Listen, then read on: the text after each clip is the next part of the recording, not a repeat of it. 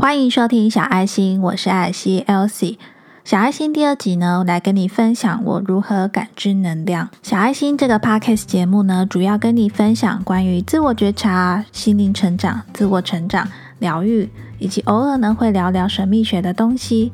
那如果你对这类的主题有兴趣的话，别忘了订阅小爱心这个节目，分享给你身边也对这些主题感兴趣的朋友，让更多人呢也能收听到小爱心这个节目。不知道你相不相信，宇宙中所有的东西呢，都是由能量组成的。世界上每个物质呢，都是由原子组成的。既然都是由原子组成的，所以呢，当然也都具有能量。那我们人呢，也是由能量组成的，可以放射出我们独特的能量特征。人的感觉、思想跟情绪呢，扮演了非常重要的角色。我们可以以科学的角度来看。量子物理学呢，可以帮我们看清我们如何去感觉的意义。意识在量子力学中扮演的角色是什么呢？如果人们的内心呢，都是处于一种爱与和平的状态，那当然可以影响我们身边的外在世界，也会影响其他人的感觉。我知道用量子力学解释起来可能会有点深奥，但是却能够解释一些我们搞不懂的东西。就像尼尔斯波尔说的。如果量子力学没有吓到你，那表示你还没有搞懂它。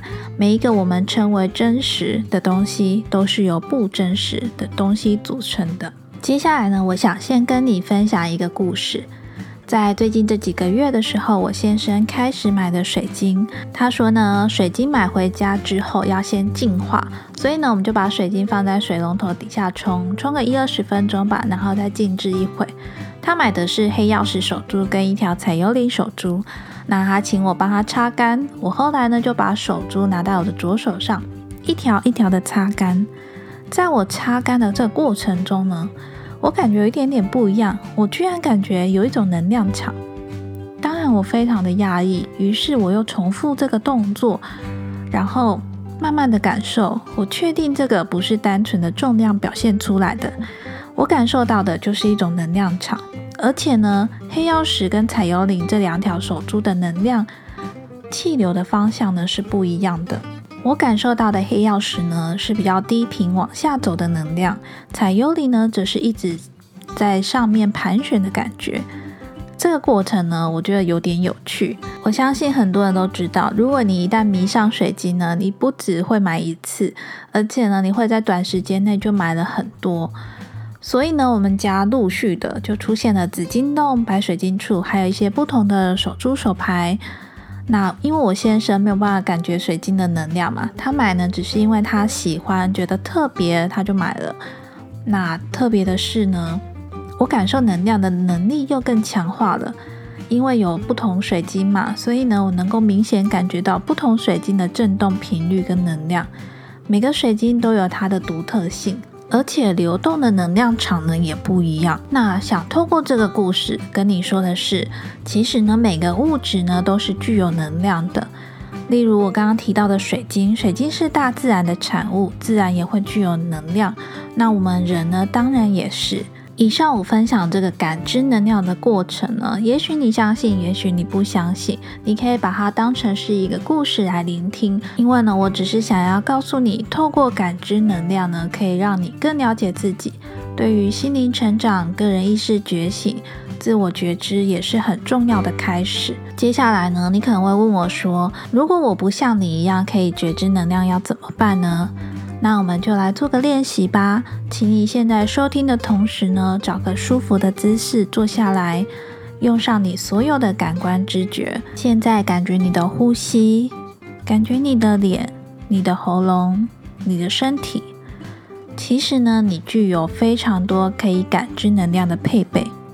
花一点点时间听听看，你现在所处的空间，也许是房间，也许是客厅。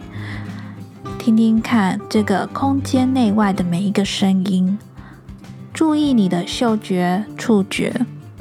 可以的话，闭上你的眼睛，回想一下今天看见的每一件事情。你的荧幕又放映了哪些画面呢？透过这样的练习呢，练习用你的感官，你就会慢慢的发现，你的能量中心正在开启。学会感受自己的能量，并且呢与它共处，你也就会渐渐的了解，你远比自己想象的还更有力量。跟你分享尼古拉特斯拉说的一句话：如果你想知道宇宙的秘密，就用能量、频率与振动来思考。那最后呢，我想跟你分享。其实每个人从出生的那一刻起呢，都是最特别的。当我们已经具有独立思考的能力时，你能够决定的事情就是你自己。透过今天这一集的分享呢，想要请你也一起来练习你的感官，放大你的感知力，进而更了解自己。如果今天的分享对你有帮助的话，别忘了帮我到 Apple Podcast 下方打五星评分。你的五星评分呢，将会是对我最大的支持与鼓励。你也可以在下方留言你的收听心得，以及呢想对这个节目的建议与回馈。那另外呢，我有成立了一个 IG 账号，如果你有在使用 Instagram 的话呢，也欢迎你到 IG 上面发了我。我的 IG 账号是 The Petite Elsie，T H E P E T I T E E L S I E。你也可以到 IG 上面搜寻小爱心，艾草的爱，星星的心，就可以找到我喽。最后呢，也要非常谢谢你今天的收听，无论是以任何形式和你相遇在这个 Podcast 节目上面，我都真心觉得非常的感谢。那小爱心这个节目呢，每个礼拜四晚上七点都会准时更新。记得订阅小爱心这个节目，就不会错过每一次的更新哦。那今天的节目就到这边喽，我是艾尔西 Elsie，我们下周四见哦，拜拜。